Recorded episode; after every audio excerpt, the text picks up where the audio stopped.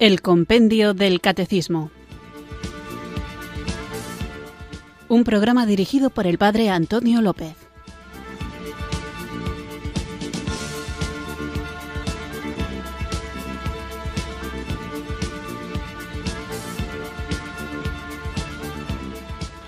Muy buenas tardes, queridos oyentes de Radio María. Recibido un cariñoso saludo desde Irurzun, en Navarra, quienes sintonizáis una tarde más esta radio que cambia vidas, esta emisora de la Virgen, Radio María, para escuchar el programa el Compendio del Catecismo, nuestro espacio diario de formación católica en el que tratamos de conocer la fe que queremos vivir, que debemos, porque así nos lo manda Jesús, compartir y que queremos también saber defender.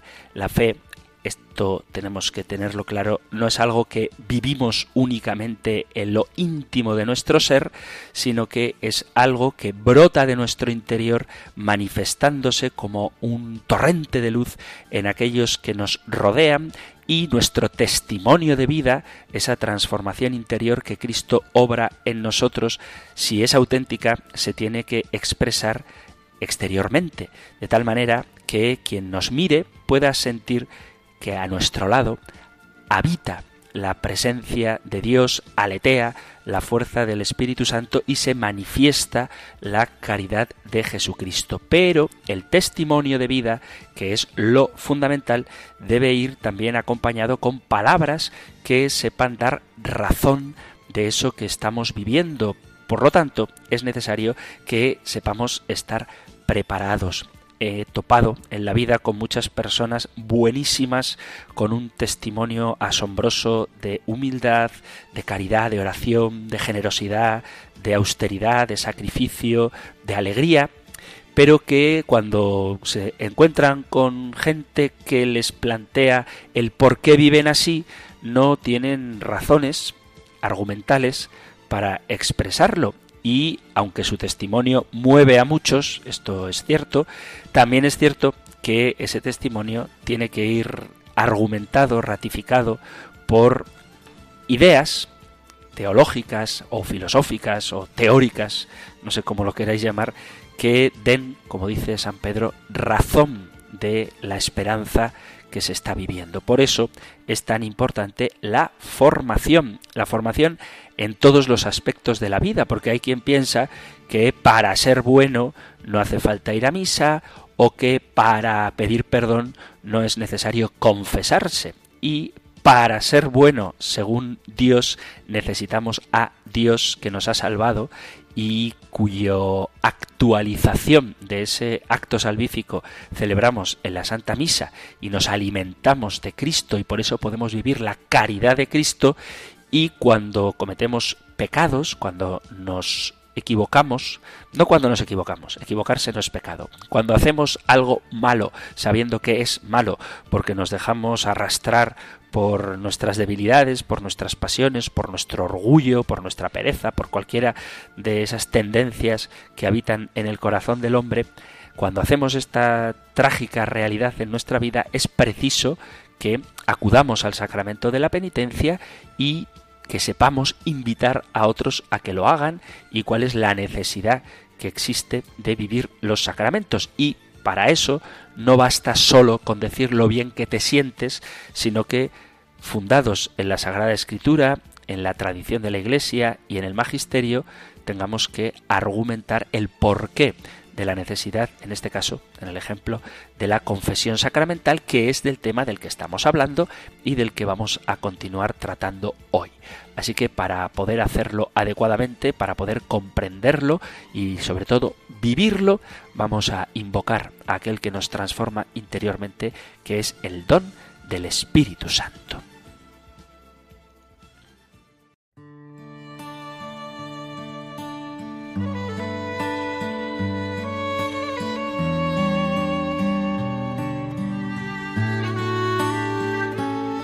Señor mío, no entiendo tus designios, los dolores de la dura enfermedad.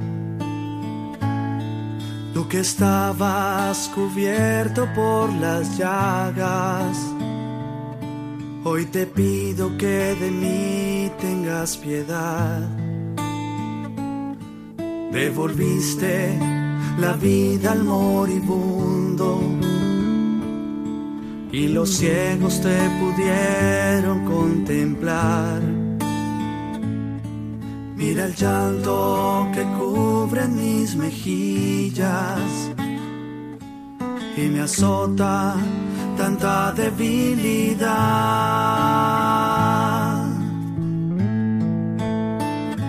Sáname, mi Señor, por piedad, por amor, por los méritos de tus preciosas llagas. Sáname, mi Señor, por piedad, por amor y devuélvele la paz a mi alma.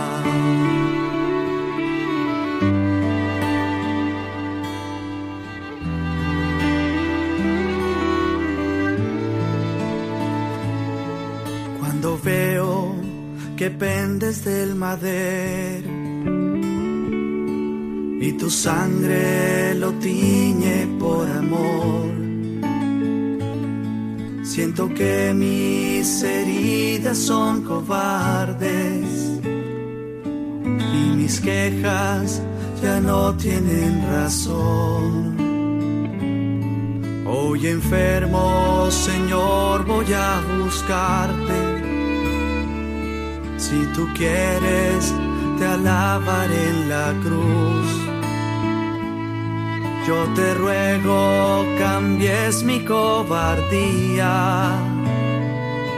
Al decirte, lo aceptaré Jesús.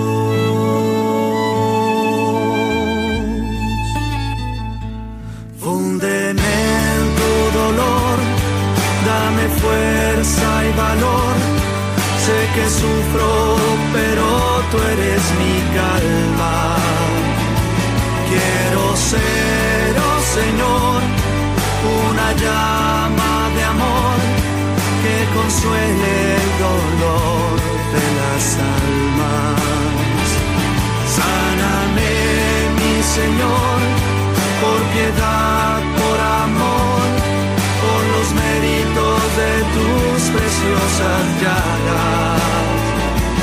Sáname, mi Señor, por piedad, por amor, y devuélvele la paz a mi alma.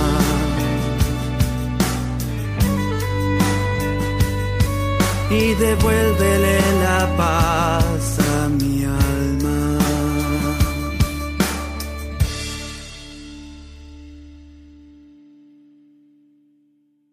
Hemos invocado al Espíritu Santo con esta canción Sáname, mi Señor, de Felipe Gómez, y es una canción que me gusta mucho musicalmente y también la letra. Sáname, mi Señor, por piedad, por amor, por los méritos de tus preciosas llagas, dice la letra, y de la sanación es de lo que estamos hablando. Os recuerdo que estamos en el apartado del compendio del catecismo dedicado a los sacramentos y en una segunda parte después de haber hablado de los sacramentos de iniciación cristiana, estamos con los sacramentos de sanación, los sacramentos de curación.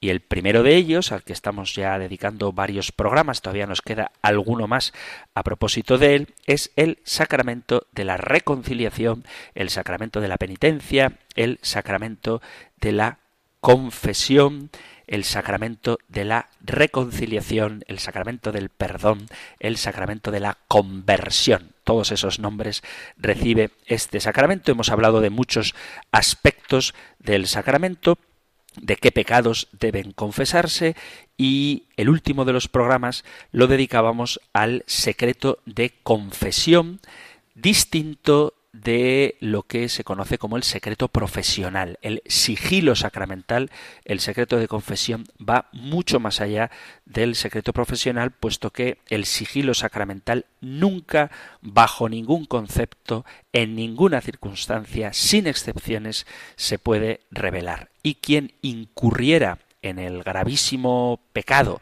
en el gravísimo delito teológico, el delito eclesial, digamos. No sé si está penado por las leyes civiles, pero desde luego por las de la Iglesia sí.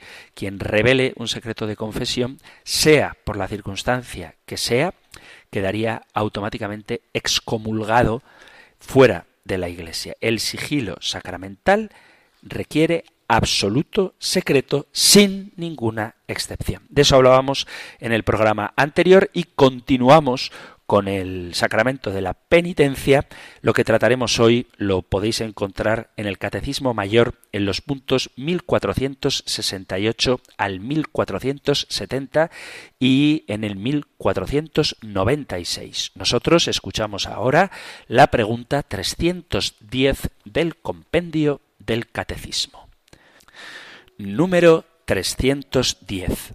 ¿Cuáles son los efectos de este sacramento? Los efectos del sacramento de la penitencia son la reconciliación con Dios y por tanto el perdón de los pecados, la reconciliación con la Iglesia, la recuperación del estado de gracia si se había perdido, la remisión de la pena eterna merecida a causa de los pecados mortales y al menos en parte de las penas temporales que son consecuencia del pecado, la paz y la serenidad de conciencia y el consuelo del espíritu, y el aumento de la fuerza espiritual para el combate cristiano. El anuncio del reino de Dios con el que Jesucristo da inicio a su predicación va íntimamente unido a la llamada que él hace a la conversión. La primera predicación de Jesús es esta, convertíos. La realidad del pecado que afecta dolorosamente la vida del hombre que peregrina en este mundo, presenta en esta invitación a la conversión un itinerario concreto que nos capacita para acoger este reino en el cual se nos comunica la condición de hijos de Dios y la vida eterna por medio de Cristo que nos ha reconciliado con el Padre a través de su muerte y resurrección.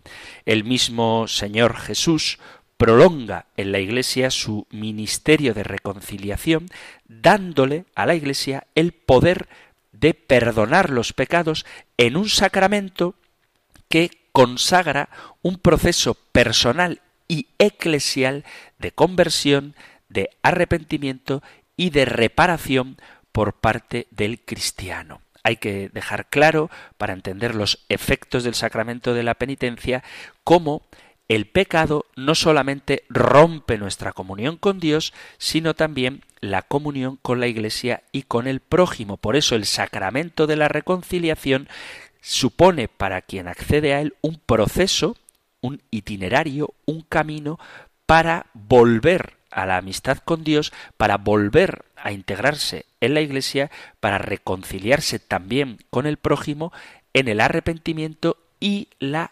reparación. El sacramento de la penitencia es un signo elocuente de la eficacia salvífica del misterio pascual de Cristo en el hoy de la Iglesia y también es un signo de ese valor definitivo para el futuro absoluto de la humanidad que está llamada a la plena comunión con Dios y con todo lo creado. Hemos hablado en este programa de algunos beneficios, incluso psicológicos, que tiene el sacramento de la penitencia y desde luego no hay que desechar la paz del corazón. De hecho, el compendio del catecismo habla de que da paz, serenidad de conciencia y consuelo en el espíritu. Todo esto es verdad, pero no tenemos que olvidar que la meta de la vida cristiana es alcanzar la salvación, la comunión con Dios, dicho en una palabra, el paraíso, el cielo. Por eso no debemos perder la perspectiva escatológica del sacramento de la penitencia. Tenemos que darnos cuenta de que todo lo que Cristo ha instituido y ha depositado en su iglesia es para que el hombre alcance la salvación, que alcance el gozo eterno, la vida en Dios. El sacramento de la penitencia es aquel sacramento instituido por Cristo por el cual los bautizados obtienen la misericordia de Dios, el perdón de los pecados cometidos contra Dios y al mismo tiempo se reconcilian con la Iglesia a la que también ofendemos con nuestros pecados. La Iglesia nos mueve a la conversión con el amor, con el ejemplo de la vida de los santos, y cuando digo santos no me refiero solo a los canonizados, y también con la oración de toda la Iglesia que sostiene y reza por la conversión, por el cambio de corazón de quienes están alejados de ella.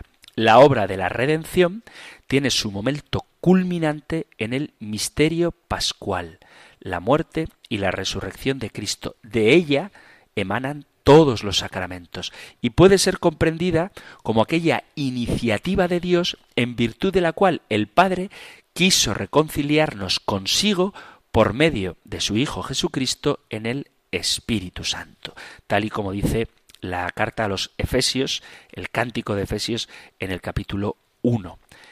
Leo este cántico de Efesios desde el versículo 3, Efesios 1, 3 en adelante. Bendito sea el Dios y Padre de nuestro Señor Jesucristo, que nos ha bendecido con toda clase de bendiciones espirituales en los cielos en Cristo, por cuanto nos ha elegido en Él antes de la fundación del mundo para ser santos e inmaculados en su presencia en el amor, eligiéndonos de antemano para ser sus hijos adoptivos por medio de Jesucristo, según el beneplácito de su voluntad, para alabanza de la gloria de su gracia, con la que nos agració en el amado. En él tenemos por medio de su sangre la redención, el perdón de los delitos según la riqueza de su gracia que ha prodigado sobre nosotros en toda sabiduría e inteligencia, dándonos a conocer el misterio de su voluntad según el benévolo designio que él se propuso de antemano para realizarlo en la plenitud de los tiempos, hacer que todo tenga a Cristo por cabeza, lo que está en los cielos y lo que está en la tierra. A él, por quien entramos en herencia elegidos de antemano, según el previo designio del que realiza todo conforme a la decisión de su voluntad, para ser nosotros alabanza de su gloria, los que ya antes esperábamos en Cristo. En él también vosotros, tras haber oído la palabra de la verdad, el Evangelio de vuestra salvación, y creído también en él, fuisteis sellados con el Espíritu Santo de la promesa, que es prenda de nuestra herencia para redención del pueblo de su posesión, para alabanza de su gloria.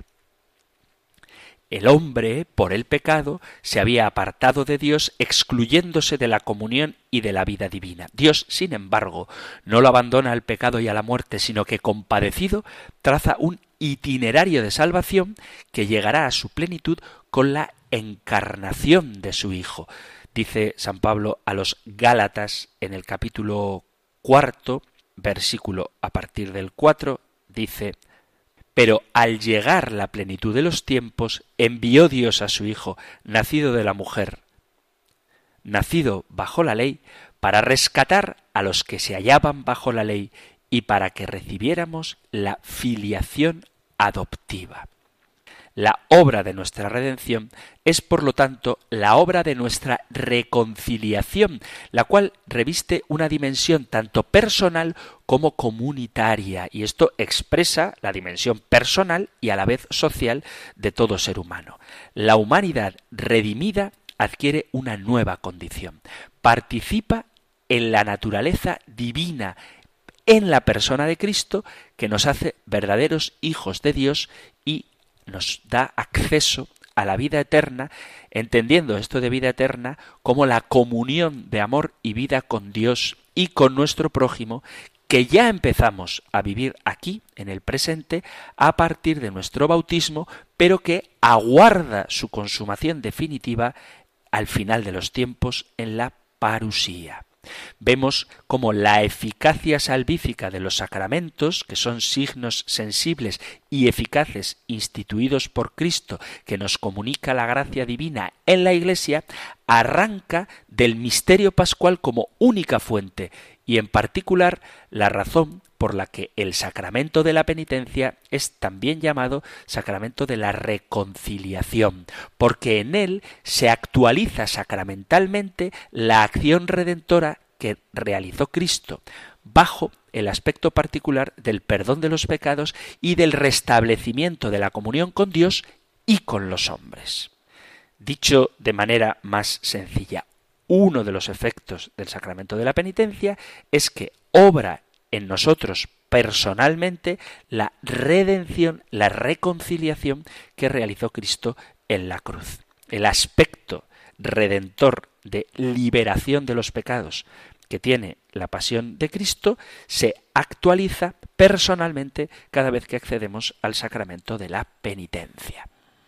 Ya hemos visto que además de el sacramento de la reconciliación, recibe otros nombres este sacramento como el de la conversión, porque realiza sacramentalmente la llamada de Jesús a la conversión, la vuelta al Padre del hombre que se había alejado de él por el pecado. El sacramento de la confesión, en relación a la manifestación de los pecados al sacerdote, que es uno de los elementos esenciales para que haya sacramento de la confesión, hay que confesar, hay que decir los pecados, también sacramento del perdón por la absolución sacramental que se recibe por parte del sacerdote. La llamada a la conversión que realiza Jesús es una parte esencial de su anuncio del reino de los cielos. Esta llamada a la conversión que se prolonga en la predicación de la Iglesia tiene lugar de manera decisiva cuando aceptamos por la fe y por el bautismo este mensaje. Por la fe en la buena nueva y por el bautismo renunciamos al mal y alcanzamos la salvación, es decir, la remisión de todos los pecados y el don de una vida nueva. Esta conversión a Cristo nos hace participar de la condición de hijos de Dios, pero tenemos todos experiencia, no por ello desaparece la debilidad de nuestra naturaleza humana y la inclinación al pecado sigue vigente como consecuencia del pecado original. De ahí que el cristiano se vea enfrentado no solamente a la necesidad de un combate espiritual para llevar a plenitud con la ayuda de la gracia nuestra configuración a Cristo, sino también la posibilidad de ofender a Dios por el pecado. Esta realidad que ya estaba prevista por el mismo Jesús, cosa que deja manifiesta cuando nos enseña el Padre Nuestro, por ejemplo en la versión de Lucas, en el capítulo 11 de San Lucas, en el versículo 4, cuando Jesús enseña el Padre Nuestro, nos pide que digamos, y perdónanos nuestros pecados, porque también nosotros perdonamos a todo el que nos debe, y no nos dejes caer en la tentación. Esta realidad de que el hombre, incluso habiendo aceptado la fe, puede pecar, la tiene clara Jesús, y por eso nos pide que perdone nuestras deudas, perdone nuestras ofensas, esta realidad que es experimentada desde el inicio por los miembros de la Iglesia, Dice el apóstol Juan en su primera carta, en el capítulo 1, versículo 8, si decimos no tenemos pecado, nos engañamos y la verdad no está en nosotros. Bueno, pues esta verdad del pecado encuentra en el sacramento de la penitencia la respuesta misericordiosa de Dios que no quiere la muerte del pecador, sino que se convierta y viva, como cita el profeta Ezequiel en el capítulo 33. Cristo nos reconcilia con el Padre y confía el poder de perdonar los pecados a su Iglesia en la persona de los apóstoles cuando les da el Espíritu Santo.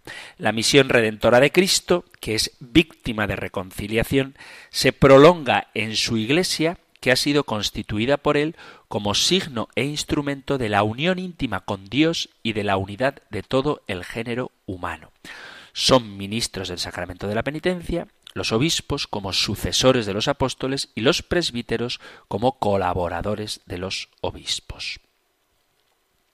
Ya hemos hablado de la institución del sacramento de la penitencia y de la necesidad de la absolución como una condición indispensable para el perdón de los pecados, así como la necesidad de las obras satisfactorias, de la penitencia que te pone el sacerdote después de la confesión. Los elementos constitutivos del sacramento, la materia y la forma de los sacramentos son los actos del penitente y la absolución del sacerdote. Los actos del penitente, ya lo vimos, son la contrición, dolor de los pecados, la confesión, decir los pecados al sacerdote, y la satisfacción o propósito de realizar una reparación por ese pecado, es decir, las penitencias. Los actos del penitente, unidos a la absolución sacramental del ministro, dan lugar al efecto principal del sacramento, que es la remisión de los pecados cometidos después del bautismo. La absolución, la confesión, es el signo, el instrumento del amor misericordioso de Dios con el pecador. Los principales efectos espirituales del sacramento de la penitencia son la reconciliación con Dios, por la que el penitente recupera la gracia, la reconciliación con la Iglesia, la remisión de la pena eterna contraída por los pecados mortales, la remisión al menos en parte de las penas temporales consecuencia del pecado. Pronto hablaremos de esto de las penas temporales, que tiene que ver con las indulgencias, la paz y la serenidad de la conciencia, el consuelo espiritual y, finalmente, el acrecentamiento de las fuerzas espirituales para el combate cristiano. Todo esto tiene que ver con la conversión. Este concepto de conversión es capital para comprender la relación entre el hombre y Dios. Dios es quien toma la iniciativa de llamar al hombre a la comunión con él. Sin embargo, el mal uso que en ocasiones el hombre hace de su libertad lo convierte en pecador y necesitado de redención. En esa tensión hacia la comunión a la cual Dios nos llama, nos encontramos los conceptos de la conversión y penitencia. Estos conceptos ocupan un lugar muy importante en la revelación bíblica. El vocabulario que los expresa fue adquiriendo plenitud de sentido al irse profundizando en la noción de pecado. Algunas formulaciones evocan la actitud del hombre que se ordena deliberadamente a Dios, pero el término que prima se traduciría en cambiar de rumbo, volver, hacer marcha atrás, volver sobre los propios pasos. Y esto en el contexto religioso significa que uno se desvía de lo que es malo y se vuelve a Dios. Lo esencial de la conversión es el cambio de conducta, es la nueva orientación de la vida hacia Dios.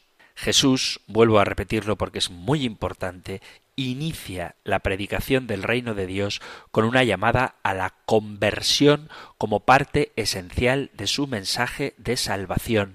No puede haber un auténtico anuncio del Evangelio si no hay una exhortación, una llamada, una invitación insistente a la conversión, a un cambio de vida.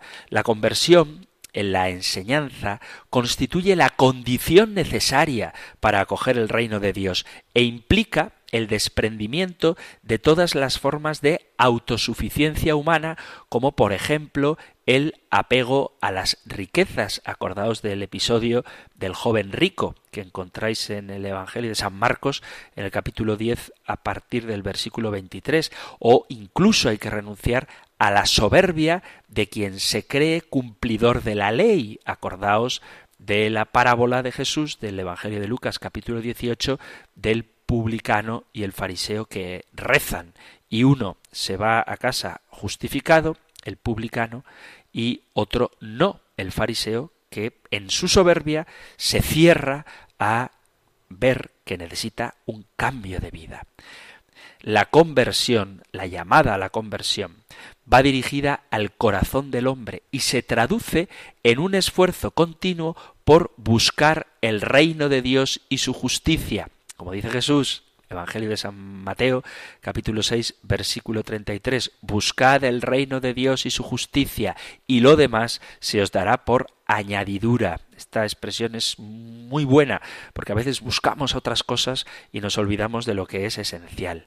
Es decir, tenemos que procurar regular la propia vida según el mandamiento de Dios que es el mandamiento del amor, más que una voluntad de transformación moral, que a veces pensamos que la conversión es hacer un esfuerzo para dejar el pecado con mi empeño y haciendo un pulso contra mis inclinaciones, pues más que eso, se trata de un acto de humilde confianza en la misericordia divina que en Cristo Jesús ha venido a llamar no a los justos, sino a los pecadores, como él mismo dice en el Evangelio de San Marcos capítulo 2, versículo 17.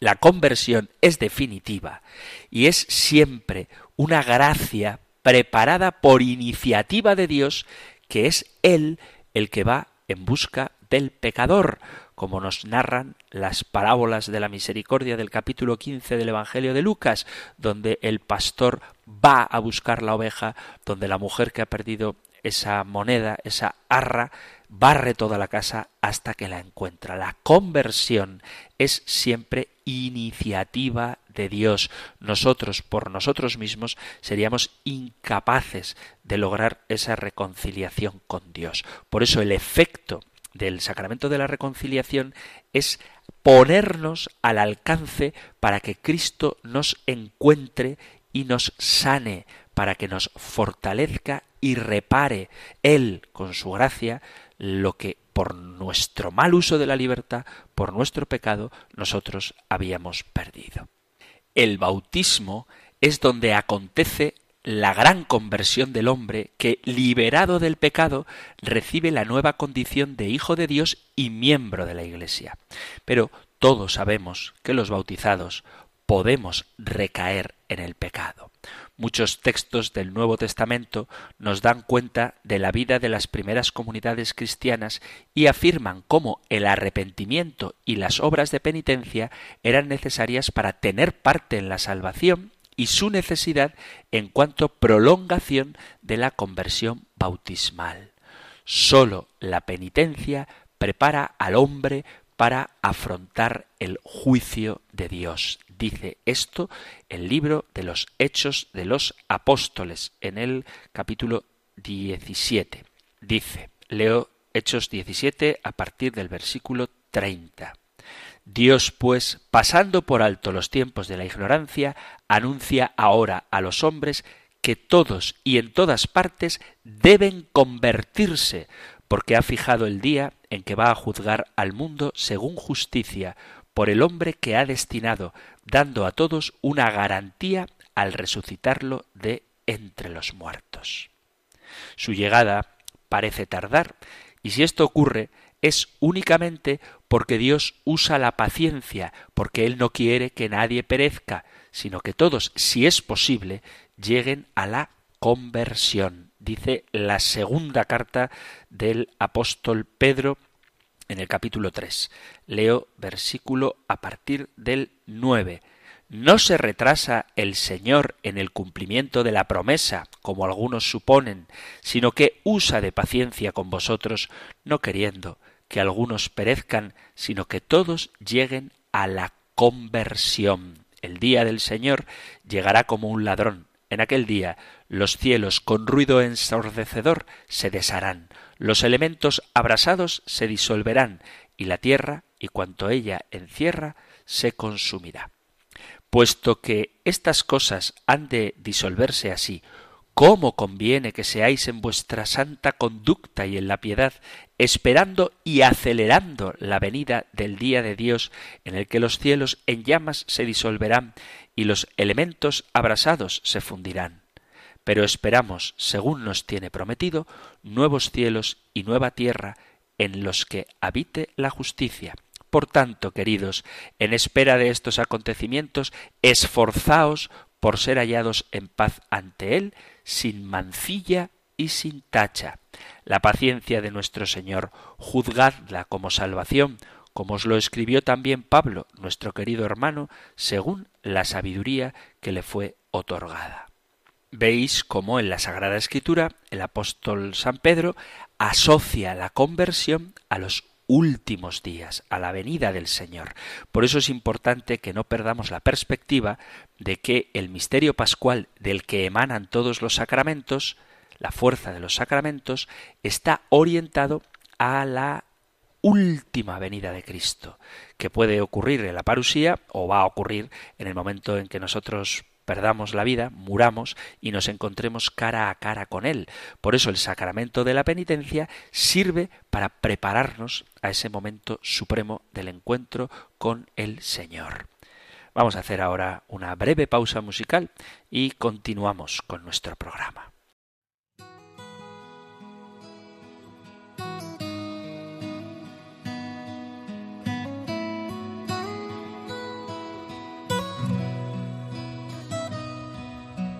¿Qué sería de nosotros si ella hubiese dicho que no? ¿Qué sería de nosotros sin su sí que nos dio la salvación?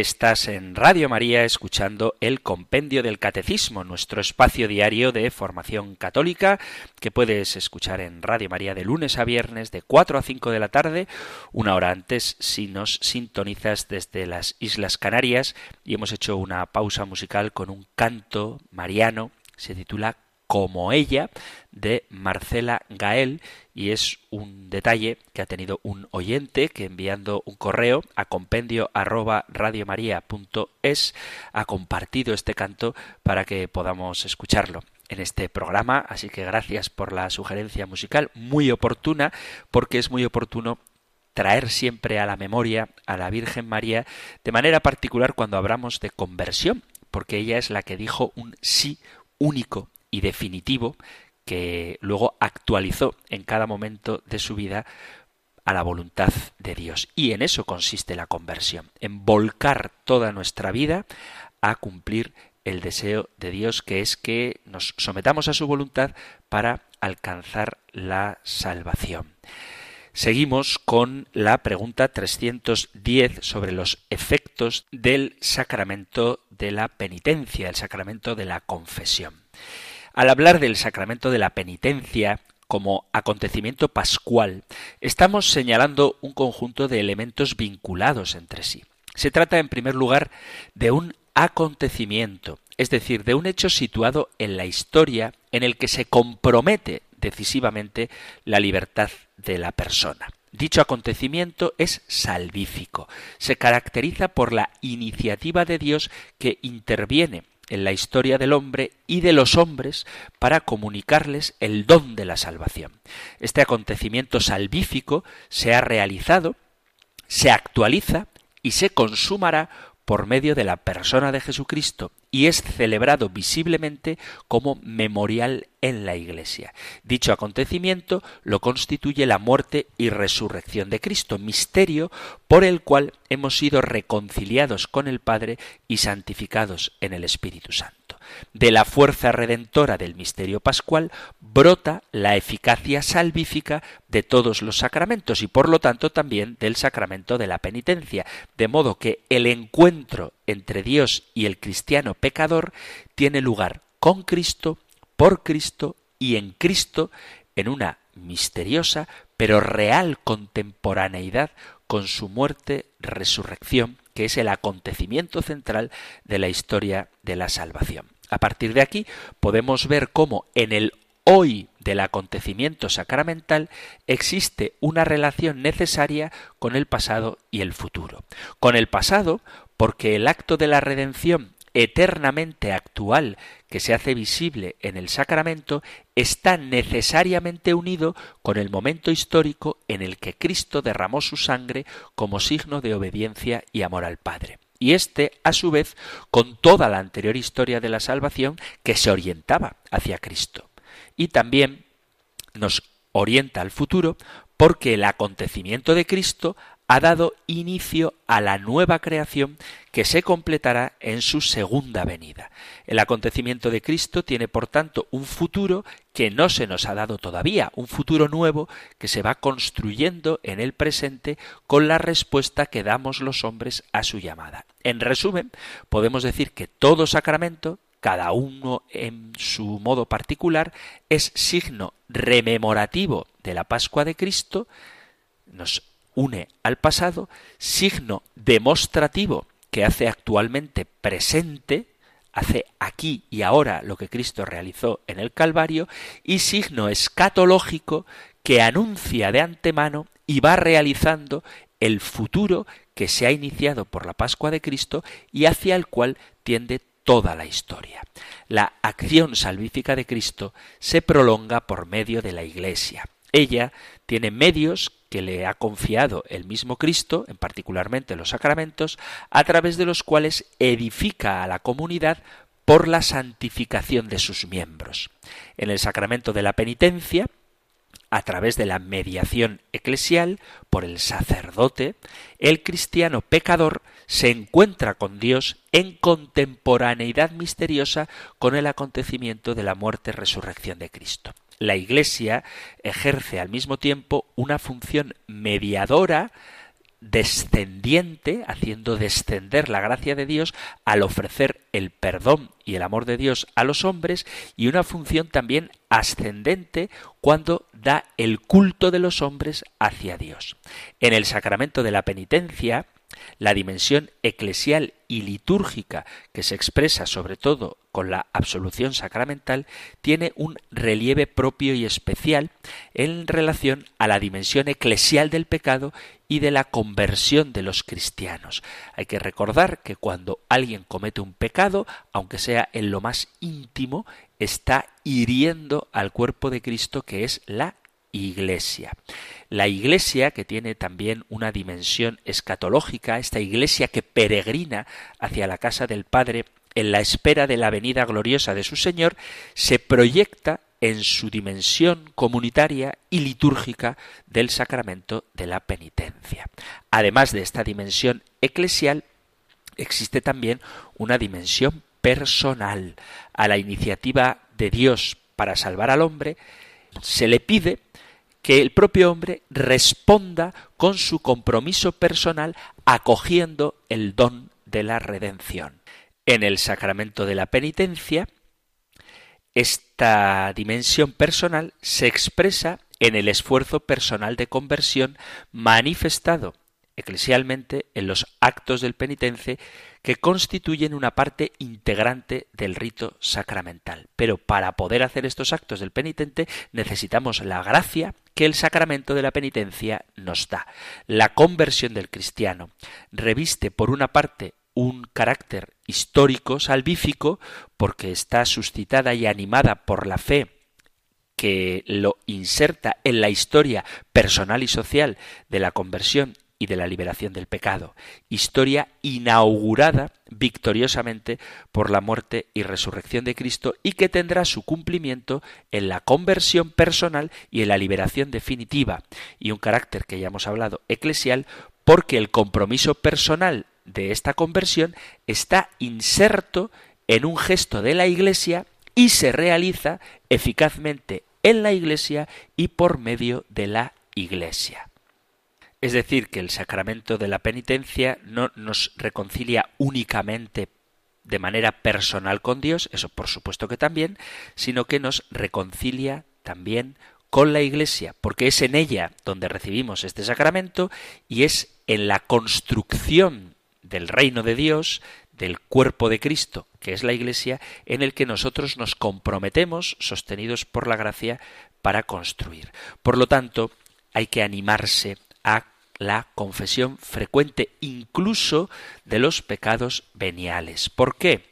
Porque nos ayuda a formar la conciencia, a tener una conciencia verdadera, a juzgar correctamente si un acto es bueno o malo, una conciencia cierta, porque a veces uno puede juzgar que es bueno lo que es malo o pensar que no es pecado lo que en realidad lo es y acercarnos al sacramento de la penitencia y ponernos frente a un sacerdote nos va a ayudar a conocer cuál es verdaderamente la voluntad de Dios y lo que el propio Señor nos ha revelado hay gente que piensa que hay cosas que no son pecado porque no molestan a nadie. Hay gente que cree que no ir a misa un domingo pues no es pecado porque no le hago daño a nadie. Bueno, pues ve donde el sacerdote, cuéntale y él te explicará. También esto se podría decir de los pecados contra el sexto mandamiento. Ay, no, es que la masturbación no tiene nada de malo, no le hago daño a nadie. Bueno, tú fíate de la iglesia, confía en lo que ella te enseña y ve a confesarte y que el sacerdote con serenidad, no cuando falten cinco minutos para empezar la misa, te explique el porqué de las cosas. Hay que tener conciencia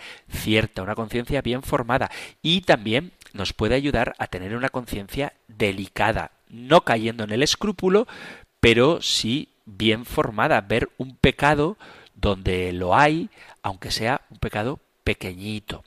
Además, el frecuentar el sacramento de la penitencia nos va a ayudar mucho a luchar contra las malas inclinaciones. La confesión frecuente es como el trabajo de un jardinero que va sacando del monte los yerbajos hasta dejarlo totalmente limpio. El sacramento de la confesión cura el alma de la debilidad que causan en ella los pecados también los veniales, de la tendencia a la mundanidad que el pecado venial trae consigo, nos previene contra la tendencia a la mundanidad, contra el enfriamiento de las cosas de Dios que acarrea estar cometiendo muchas veces pecados leves sin darle importancia, nos puede liberar de la propensión a aceptar valores falsos y a caer en tentaciones. En una palabra, la confesión frecuente incluso de los pecados veniales, alivia la concupiscencia o la tendencia al pecado. Quien se confiesa se está poniendo en manos de Cristo sanador. Es Cristo mismo quien nos espera en el confesionario para darnos su perdón y darnos la gracia del sacramento. Aún mejor que cuando buscamos el perdón de los pecados veniales por otras vías, que se puede hacer un, un acto de penitencia, un acto de contrición, sin necesidad estricta de acudir al sacramento de la penitencia, pero en la confesión es Jesús mismo quien nos sana. Estoy hablando de los pecados veniales. Para los pecados graves, para los pecados mortales, es precisa, es necesaria, es indispensable la confesión. Además, quien se confiesa habitualmente progresa en su vida espiritual. La persona va profundizando y se va fortaleciendo con la gracia divina, que es la vida de Dios que habita en nosotros. Además, se obtienen gracias adicionales que nos estimulan a amar más y mejor a Dios y al prójimo. Todo esto hace que incluso los pecados veniales vayan disminuyendo en número y en intensidad. Y por supuesto nos ayuda a luchar contra los pecados mortales y veniales. Es importante destacar el poder del sacramento de la confesión inclusivo con los pecados veniales porque no sólo los perdona, sino que va eliminando las consecuencias de esos pecados, aunque no sean tan graves, que tienen su mala influencia en el alma.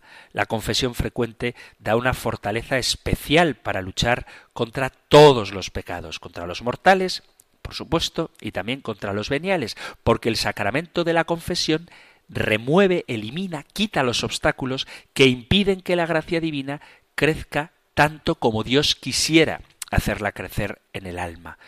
Cuando obtenemos el perdón de los pecados veniales por vías alternativas al sacramento, nos privamos de esta gracia propia del sacramento de la confesión. Además, la confesión frecuente nos fortalece para rendirnos a la voluntad de Dios, porque otorga al alma una frescura interior y un ímpetu cada vez más firme para de verdad rendirnos a Dios y a su voluntad.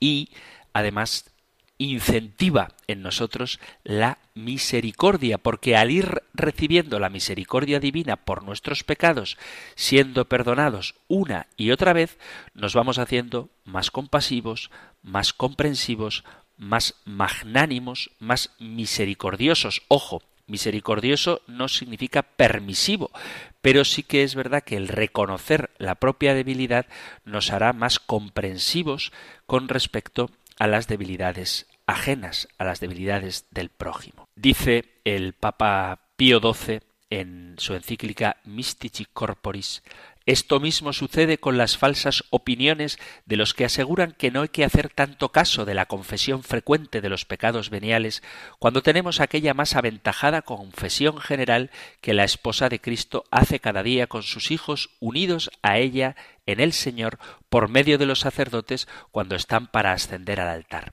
Cierto que, como bien sabéis, estos pecados veniales se pueden expiar de muchas y muy loables maneras, mas para progresar cada día con mayor fervor en el camino de la virtud, queremos recomendar con mucho encarecimiento el piadoso uso de la confesión frecuente introducido por la Iglesia no sin una inspiración del Espíritu Santo. Con él se aumenta el justo conocimiento propio, crece la humildad cristiana, se hace frente a la tibieza e indolencia espiritual, se purifica la conciencia, se robustece la voluntad, se lleva a cabo la saludable dirección de las conciencias y aumenta la gracia en virtud del sacramento mismo. Adviertan, pues, los que disminuyen y rebajan el aprecio de la confesión frecuente entre seminaristas, que acometen empresa extraña al Espíritu de Cristo y funestísima para el cuerpo místico de nuestro Salvador. Hasta aquí el Papa Pío XII, que escribió esto ya en 1943. Así que a confesarse habitualmente porque son muchísimos los beneficios que obtenemos de este sacramento incluso cuando no sea estrictamente necesario porque acudimos a él para los pecados veniales. no es estrictamente necesario, pero es algo que produce muchos, muchos beneficios en el alma que frecuenta este sacramento. Y hasta aquí el tiempo para el programa de hoy. No sé si tenéis la misma sensación que yo de que pasa muy rápida la hora. Eso significa que lo pasamos bien. Si se os hace larga, entonces es que soy un pesado. En cualquier caso, si hay algo que queráis compartir, alguna opinión que dar, alguna pregunta que formular, cualquier cosa que queráis que llegue al programa, podéis enviarla por el correo electrónico compendio arroba compendio arroba o por WhatsApp escribiendo vuestro mensaje en formato escrito o en audio, lo que prefiráis, al 668 594 383. 668 594 383. Terminamos recibiendo la bendición del Señor. El Señor te bendiga y te guarde, el Señor ilumine su rostro sobre ti y te conceda su favor, el Señor te muestre su rostro y te conceda la paz. Muchísimas gracias por estar ahí, gracias por escuchar el compendio del catecismo y si queréis volveremos a encontrarnos en un próximo programa. Un fuerte abrazo.